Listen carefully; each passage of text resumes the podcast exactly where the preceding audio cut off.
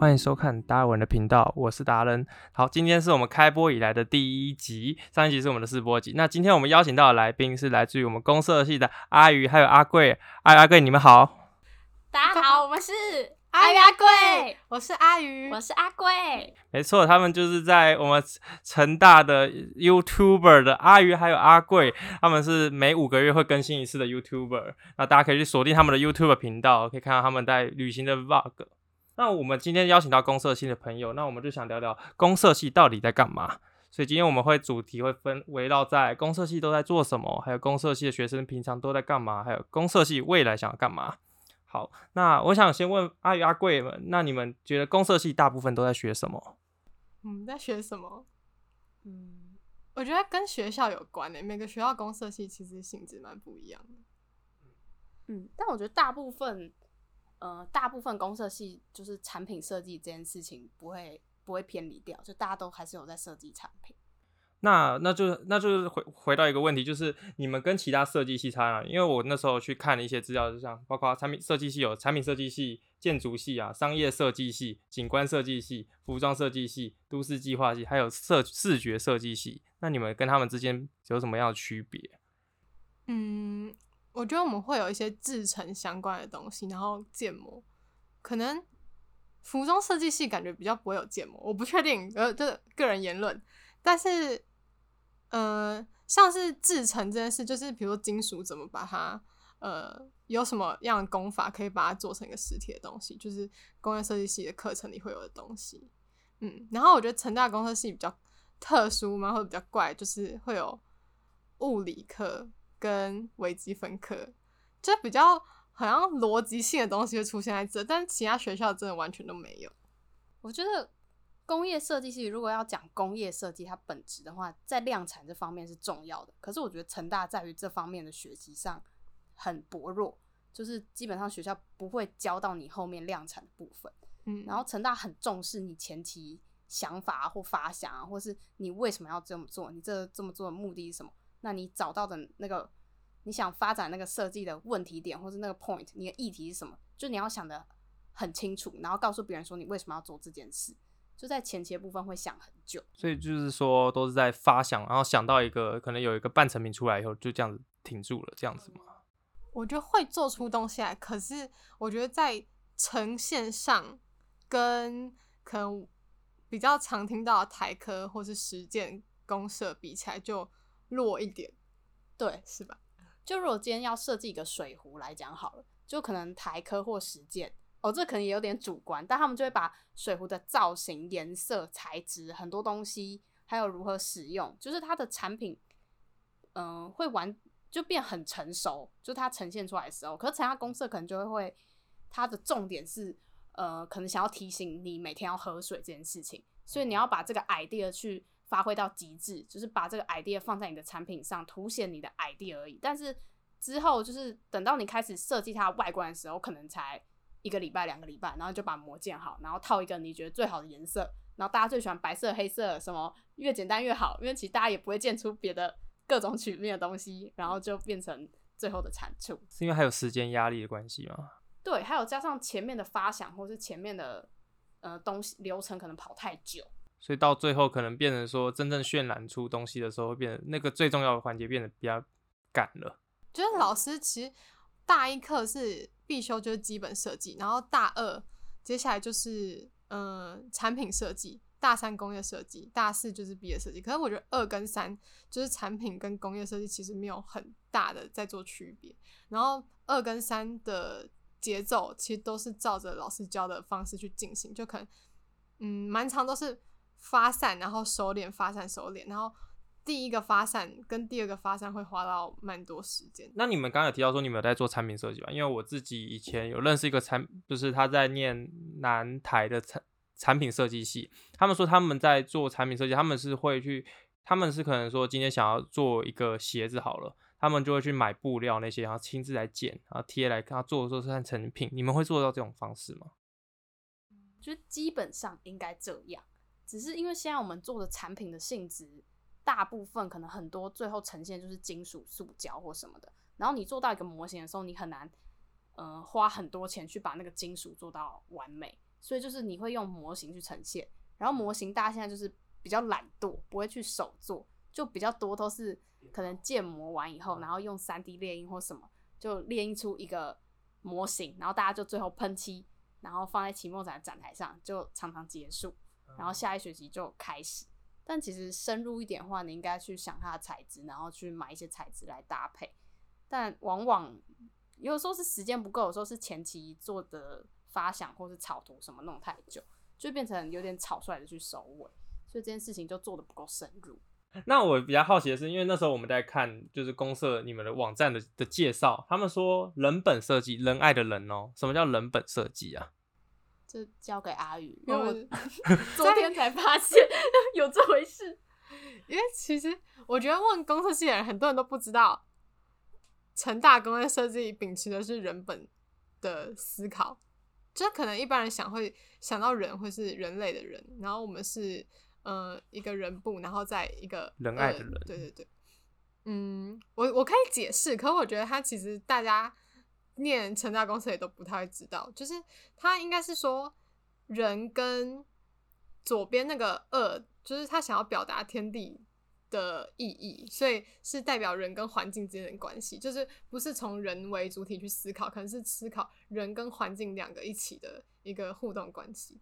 哦，所以他比较强调强调的是可能人跟环境在彼此在互动的状态，而不是只有就是从可能什么我们平常在讲什么人体工学去想而已。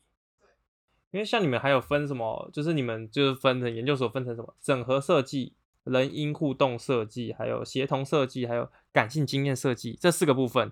那你们可以说大概聊，大概大家介绍一下这四个是什么？我知道人因，人因就比较讲究，就你可能做一支笔，它会讲究你手呃虎口的角度，或是手掌的长度之类的，就会比较 care 这方面，就是。如果椅，我觉得椅子应该是最典型的一个东西，可以拿来讲吧。嗯、就是你坐的舒不舒服，然后你椅子的高度，就是呃，可能你是 decipher 台湾人好了，就是全台湾人的小腿的长度大概多少，就可能会比较着重于这些。嗯，感性设计呢，我觉得感性设计我超不懂的。对，什么？还有它感性经验设计。感性经验设计，这到底是什么东西？什么叫感性经验？我的天哪！天啊！其实，在大学里没有很教到说这四块的区分，对。但我们就是算是听一些学长姐的分享吧，或是看他们实验室在干嘛。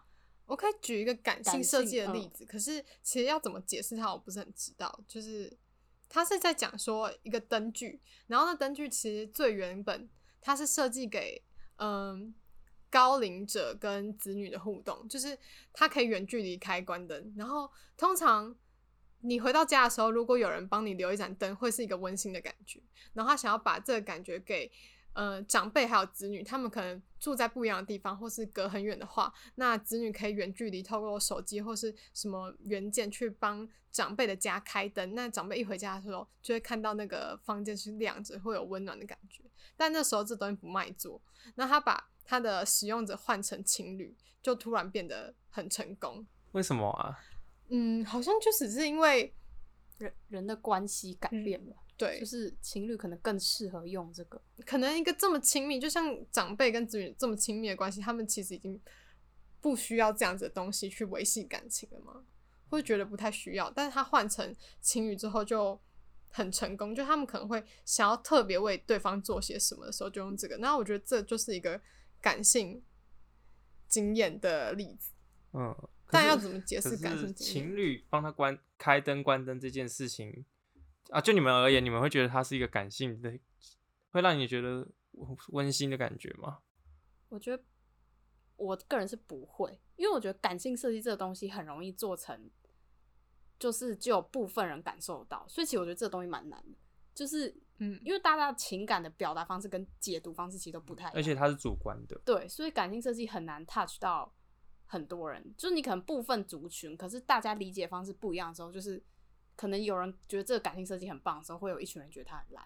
经验感觉比较像是他是为了特定族群在做一个设计的，就是他可能会觉得这这个族群有市场，所以他去做这个设计。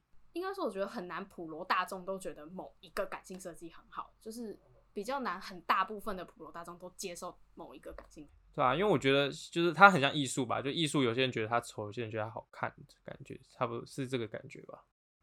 我觉得好像真的偏艺术，因为我们系上教就带感性经验的那个老师，他就是艺术中心的老师，所以我觉得这两者应该是有点挂钩的。他是艺术中心的老师，他就是一个蛮玄学的老师，这样 他给你意见也不会很实质。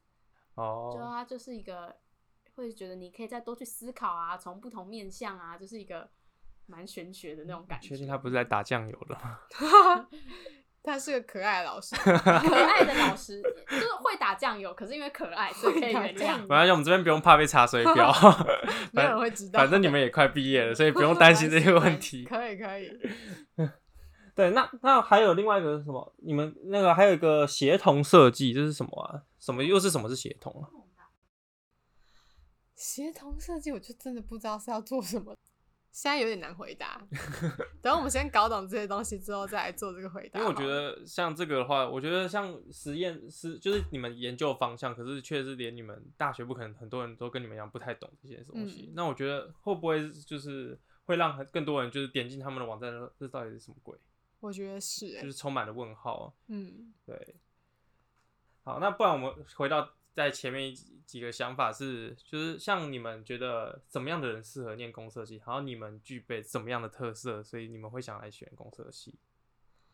我是原本就想要选工设系，我从其实我觉得有点呃，我我算是考大学的时候，然后用删去法，就先删掉一些我觉得我做不到或是我不喜欢的事情，比如说医学系我觉得不错，可我觉得我做不到，然后嗯数学。数学系，我觉得我做得到，可是我又没有那么想要深入研究。然后把这些删掉之后，我就看学校那个，呃，申请笔试的一些呃学长姐留下来记录。然后那时候成大公社它的它的面试方法蛮特殊的，就是它是两天一夜的设计营，两天一夜的设计营，现在已经不一样了。我记得我们我的下两届已经没有到两天一夜，但还是设计营。就时间比较短，但我就觉得蛮这个方式蛮用心，然后蛮有创意的。就我自己发现自己喜欢创意的东西，所以后来全部的科系就是可以填六个志愿，我就都填工业设计或是产品设计这样。是用两天一夜，所以这样子其实你们就要住在这，就是来面试要就住在这里一一天这样子，那好特别哦。所以那那个设计你们都在做什么？他设计营的。方式就是分组，然后四个阶段也是发散收敛，发散收敛。然后前面三个阶段的成果都是以小组的形式去报告。然后我那一届的主题，我想一下是什么？是弱势。可是他就是让我们自己去发想说弱势有哪些，然后想要为谁做。那最后一关就是最后。呃的收敛是每个人他有一些提供素材，然后你就做出一个模型，然后会跟六个老师发表，就一个一个进去这样。然后那时候是做给过动症的小孩的一个游乐器材吧，算是去消耗他们体力。然后，嗯、在里面东西这个玩具里面会可以算是一个容纳他们需要的药的空间这样子。可是这样子，你们不会因为这样子，你们不是感觉像是你们面试的结果会不会因为受到你们的组员而去影响，而不是你们单独的个体了？会，但我觉得他这样安排算是有意义。就是我觉得设计系很需要与人沟通，嗯，然后沟通的方式就是用图像。就之前我跟我的导师有讨论过这件事情，他说学设计就是学怎么样交流，怎么样沟通。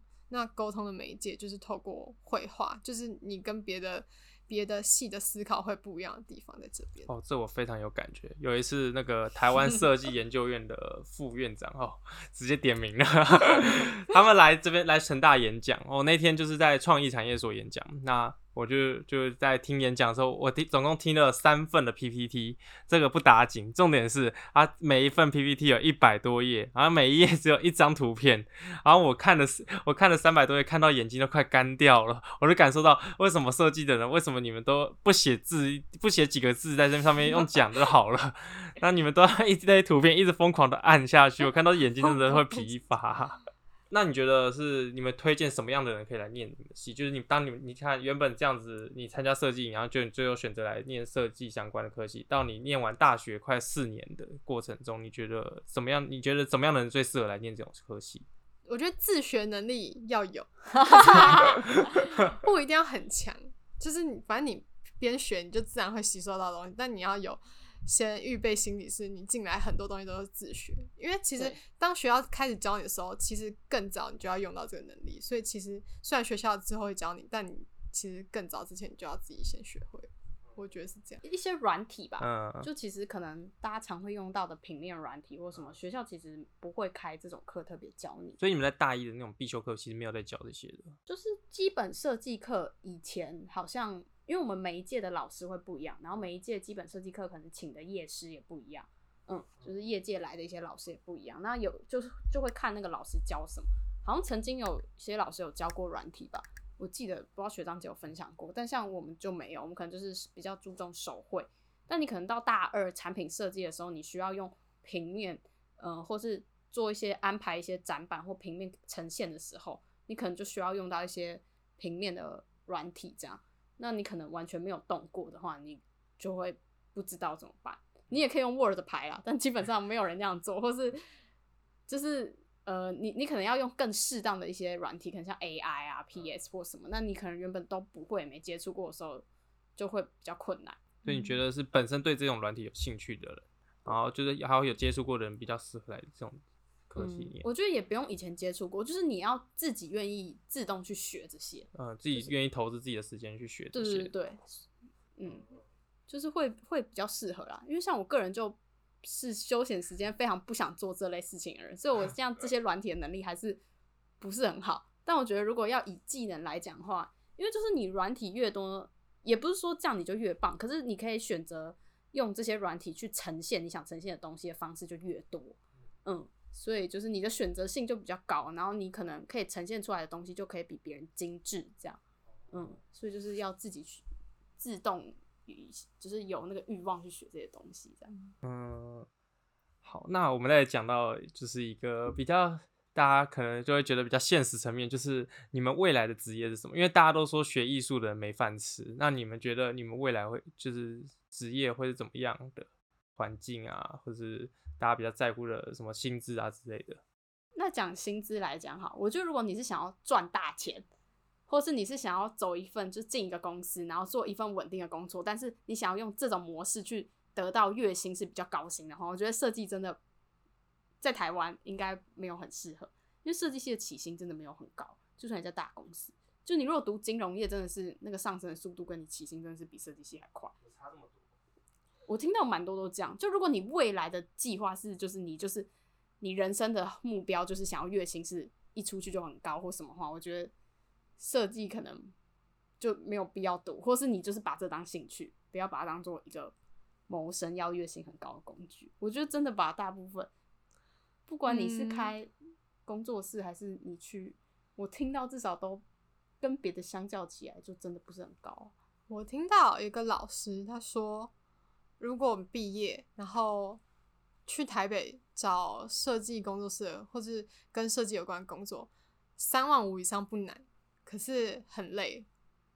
这样算是一个标准但我觉得三万五然后很累这件事不太划算。对啊，蛮对，蛮那我今天可怜的。又听到一个资讯，就是人保在做电脑。哦，我知道。嗯，他就是大学的话，你进去就是你大学毕业进去。三万五吧，还三万七，突然有点忘记。然后硕班进去四万二，这样。哦，那其实很，其实我觉得很符合，就是一般科技部所开出来的薪资，哎，就是一般科技部也都是大学，大学，大学士毕业大概三万二到三万五，然后硕士毕业大概就三万六到三四万出头这样。可是工工程师是这样吗？工程师当然是另外一个世界。我说就是以其他，如果是走研究的。在学在学校研究单位当那种助理的，他们大概起薪都是这样子。哦哦，但这是大公司，我不知道，就是那种设计工作室如何？就觉得设计工作室有很赚钱的吗？我不知道，我觉得多半好像是因为热爱，继续做可以做自己想做的设计，嗯、而不是就在大公司下，他要你假如设计一个滑鼠，你就一直画滑鼠之类。那那那如果说是进进去起薪是大概这个这个位置，哦，那未来的就是有那个幅涨的幅度会会让人觉得很吸引他们吗？有一个工作室，呃，在台南，我有点忘记那个工作室的名字，但它里面的员工就是很老的跟很年轻的，然后中间断层，然后薪水就是很高的跟很低的，所以低的做不下去，他自然就。换一批新的低低薪的人来，就是可能大家把他当跳板，就他可能也不太愿意升职什么的，他就是你这一批你想走你就走，那新的人进来，那他给他一样低的薪水，但给他很多工作，然后老的还是继续待在那里。我不知道是这个公司只有这样，就是这样的现象，但是嗯，就是有听过这样的事情，然后老的就是开重机啊，或是开跑车这种。哦，对。那我讲另一个好，就刚刚那个插宝公司，就是前面已经讲过了，就是有个学长去实习一年，然后他们总共有三百个人，那个那个公司吧，呃，总共是好像七百个，然后可能关于比较设计相关有三百个，然后他待的那个算是小部门，是总共三十八个人，然后他进去一年，可是他这一年之中离职了十四个人，就是他们流动率很高，就他一进去的时候他是菜鸟，可他离开的时候他比很多人都还老鸟。然后，但是他是说，他们科技在科技公司做设计的话，就是你每换一个公公司，你每跳槽一次，你的薪资就是往上升。其实我今天才知道这件事，哦，所以是用跳槽来垫高自己的价值。对，他说，我不清楚是不是这就是肯定，就是跳槽垫高价值。可他说，你每换一个公司，你的薪水就是往上。他说他们都是这样。哦，嗯，可是薪水没有往上，谁要换公司？就一定会往上吧？可是，嗯，他们好像是以就是你可能待过越多，你的薪资可以开的越高，这样。哦，对对对对，就真是蛮神奇的。我今天才听到，嗯，因为我自己听看听过一些就是商商管的来分享过，他们好像也是这样子，就是他们透过一直换公司的时候，他们就是可能外商，然后可能台商，就到一直换来换去以后，他们的价值会越来越高，所以他们在公司其实一家通常都没有待超过。我那个人啊，他自己本身没有待超过五年以上，都是一直在换，对啊，他大概大概四十出头，大概换了四五家公司了。嗯，那我们大概讲到就是公公设系的一些比较我们比较正经、比较严肃的部分。那接下来我们就要讲讲就是比较轻松的部分啦，就是公设系平常都在学生都在干嘛？跟其他系有什么不一样吗？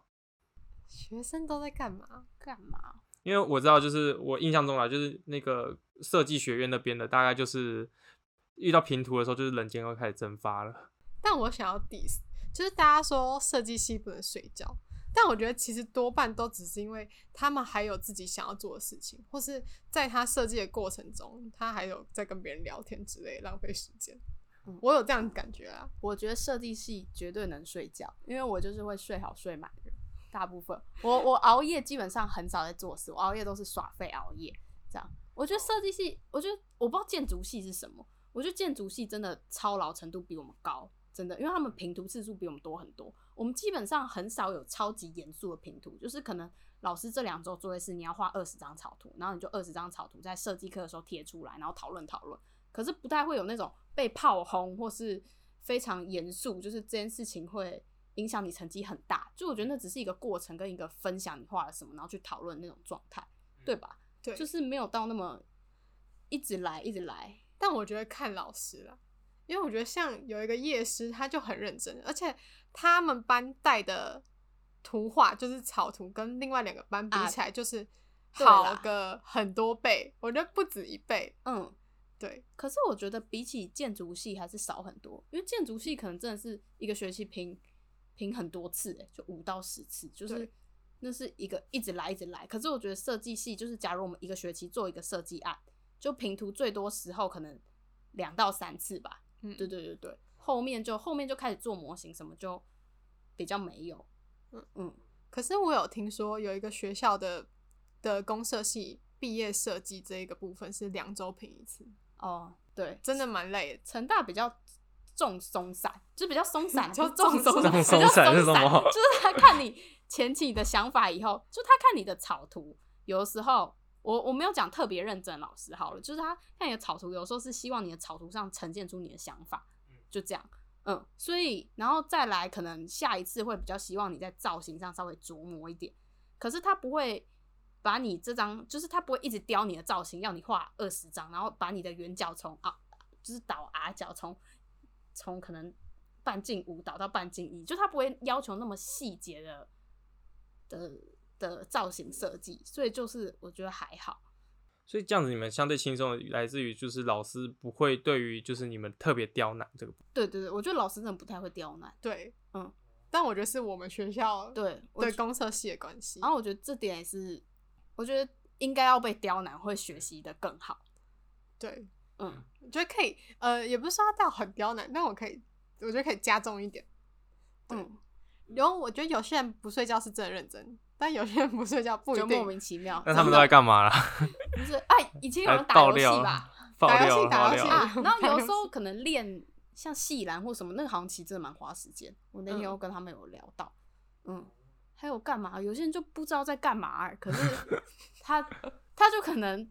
早上不知道在干嘛，然后要做事的时候，可能就是晚上九点，然后来工作室，然后就觉得他好像在熬夜，然后他就觉得自己好可怜啊，就做好久啊，从然后再发一篇文说自己怎么东西还没做完。我觉得还好，系上的人目前我们这些没有到很讨拍，但就是你会觉得，那你干嘛十点来，然后做到三点，然后再说自己好可怜？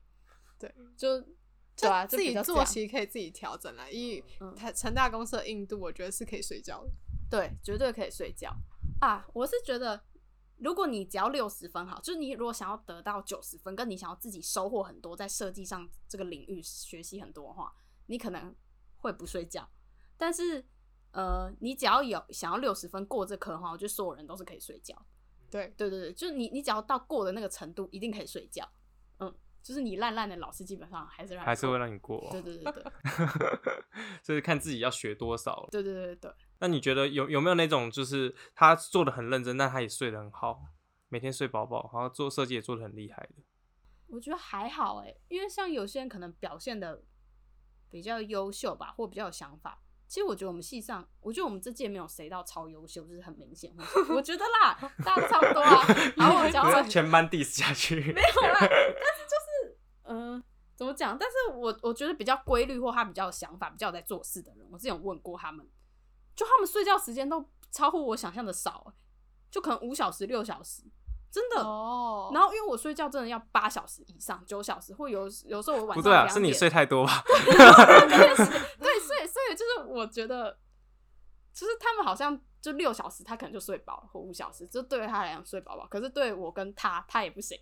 我也我们就会睡很久才叫睡饱饱，难怪两位皮肤特别的好，一点不好，靠睡出来的啊！因为我蛮好奇的，就是因为你们都有常常出去出国嘛，那你们这个出国是怎么样的机会下去出去？像是你们去了丹麦还有日本嘛之类的，来跟大家分享，就是在学期间就这样出国。因为我听之前听阿宇有说过，就是他常常会去找一些学校有出国的资讯之类的。那我告诉大家一件事好了，就不是哦，因为我们几次一起出国的话，很常是系上的资源或某些课程。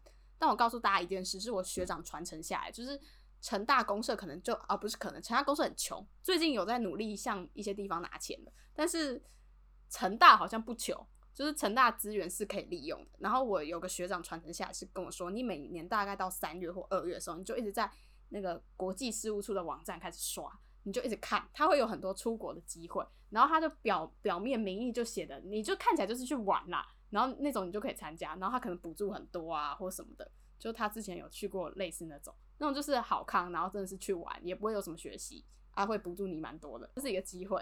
然后我们系上是自己有时候会有工作坊。就是海外工作坊或什么。海外工作坊，那你们是去那边做什么？像我们去日本就是一个海外工作坊。你你讲日本海外工作坊，他跟九州大学合作，就是我们大概十个成大的学生跟九州大学好像六七个，然后一起做一个关于地域共生相关的设计。那他就是呃，第一次是总共有三次，那一次是我们去到日本那边。那那时候就一个开头，做一些访谈啊，或是认识这个主题。然后第二次就是日本的学生到台湾，第三次就是总发表，那总发表的话就是我们过去日本那边，然后会跟我们最一开始访谈的对象去讲说我们最后为他们设计出了什么这样子。对，然后这些这些工作坊其实它的门槛，应该说它申请方式主要都是像是作品集啊，是吧？就是其实你想要申请，蛮容易就上。对哦，这我还蛮有，就是我这个我自己也可以分享一下，就是大概在今年吧，今年大概寒假，大概寒假那时候，大家就很多机会跑出来，就是在二也差不多二三月的时候，那时候我就是报了，我就看了什么日本的，他们有什么一个行程，他说你只要挑一一挑一周一堂课上，一那一堂课只上两天。然后你要去那边可以去一周，然后就是可以开始无所事事的玩那些活动。嗯、然后还有什么，就是像是什么侨委会也会办一些啊，像是他可以让你选，他可以有三十二个选项让你选，你要去哪，就是排志愿哦，排三十二个个国家的志愿。三十二个对，然后看起来他说就是当一个像是大使的感觉，就是只要去那边，你就跟他们当地的驻台代表聊天就好了，然后其他时间你自由规划。爽，对，比我们爽哎。对，然后我就报名了这些，然后结果呢，今年就刚好遇到疫情，都没有办法出团。哦。对，不然我其实那时候还蛮期待，因为我那时候就发现说成大真的有这种，我妈说很拢的出国团嘛。很拢的出国。对啊，像还有什么去东沙群岛的 游历，哦、学习什么生态什么的，看起来就是去东沙群岛观光而已啊。可东沙群岛没有东西可以观光。诶、欸，就是珊瑚礁，就是看珊瑚礁，潜水吧。哦，哦，那还是蛮好玩的，我觉得潜水也不错，也蛮刺激的。因为我上，我但它那很热门，那时候我去报就就额满了。可是要再 付费吗？呃，两千块而已。哦，很便宜耶，就大概两三千块，就大概就是那个船的费用而已。因为我们去日本，我觉得自己在贴很多钱。你们贴了多少啊？啊，日本它只有补助你八千块的机票，所以我们都尽量买便宜一点啊，其他基本上都自己付啊。就哎、欸，九大有补贴一点就对，就九州大学那边也有在补贴一点，就完全不够。对，就是我们的意愿其实比较就是就是去玩这样。对嗯，然后我们系上大部分就工作方基本上好像就两个海外的，一个是日本九州，另外一个就是有个叫 ICAPS。ICAPS，嗯，是我二月的时候有去，阿宇这次那一次没有去到，因为你去什么？我记得还有别的事情。呃，二月的时候我原本要去。办一个呃，哦、也是营队，就是成大跟呃台科北科的公社一起合办的一个营队，就是每年寒假都会有。然后那时候我当工人，那只有到活动的前两天临时取消，因为二月就疫情刚开始，然后他们学校场地都不能借，哦，所以就是到活动前两天才取消。那那个那个营队的时间刚好跟那个刚刚讲到 ICAP 是完全撞时间，嗯嗯，对。然后 ICAPS 它就是台湾、韩国、中国今年没有，因为疫情。然后还有什么？马来西亚、嗯、新加坡这样这几个国家一起的国际工作坊，算是一个小型的比赛吧。然后主办都是韩国。然后每一年，因为它基本上是有三次，一年有三次。然后第一次就是你去呃见你的队友，然后讨论一些东西。然后还有当地会在小小的工作坊这样。然后第一次通常都是就这几个国家会轮流举办。所以我的上一年在台湾，我就不想参加。然后我这一年是去巴厘岛，所以我就巴厘岛。对对对对，然后就是再来，他就会有点像为期半年，他会给你一个主题。然后我们这次的主题是 Smart Toy 这样。然后就是你为期半年，跟你的队友事后就是之后去完第一次之后，你们就要可能线上 meeting 啊，然后就要发展出一个设计案这样。然后在八月的时候，但因为疫情这次没有，就是会去韩国算是。发表你的概念，然后如果概念算是有入选的话，就是再到决赛之后，你就可以再把你的概念做出来，就做的比较模型啊或什么，就是实体化。然后十一月的时候再去韩国一次，这样。嗯，但目前就是十一月的还不确定，但觉得应该也机会不大。然后八月就去，应该还是会取消，应该还是可能变线上会议什么的。对，有可能。对。就因为是原本是可以全世界到处跑的，就就瞬间变成就是打开电脑。没错。好，哎、欸，我们大致上就是大概跟大家介绍到这边，就是包括他们的公社系是怎么样的科系啊，还有公社系的学生有什么就是特别的经历啊，像他们有出国的一种工作坊的经历，然后还有教教我们一些就是可能在我们要怎么去找寻这些可以出国的资源，还有他们在学习上面的一些想法之类的。好，那我们这部片呢，应该是会在就是十十月九号的礼拜五晚上更新上上架。那我们同会同步在 Spotify 的 Podcast、Apple Podcast、Google Podcast、Anchor，还有 SoundCloud，还有 YouTube 平台都会同步上映。那欢迎大家按赞、订阅、留言、分享，然后 Apple Podcast 五星评价推爆我们。YouTube 的阿宇阿贵频道也欢迎去订阅他们。那我们今天的节目大致上到这边结束。那我们期待下一集会是来自于哪个系的朋友来跟我们分享，欢迎大家一起来在我们的 IG 上面可以讨论这件事情。那我们今天的节目到此为止，谢谢大家。拜拜。拜拜。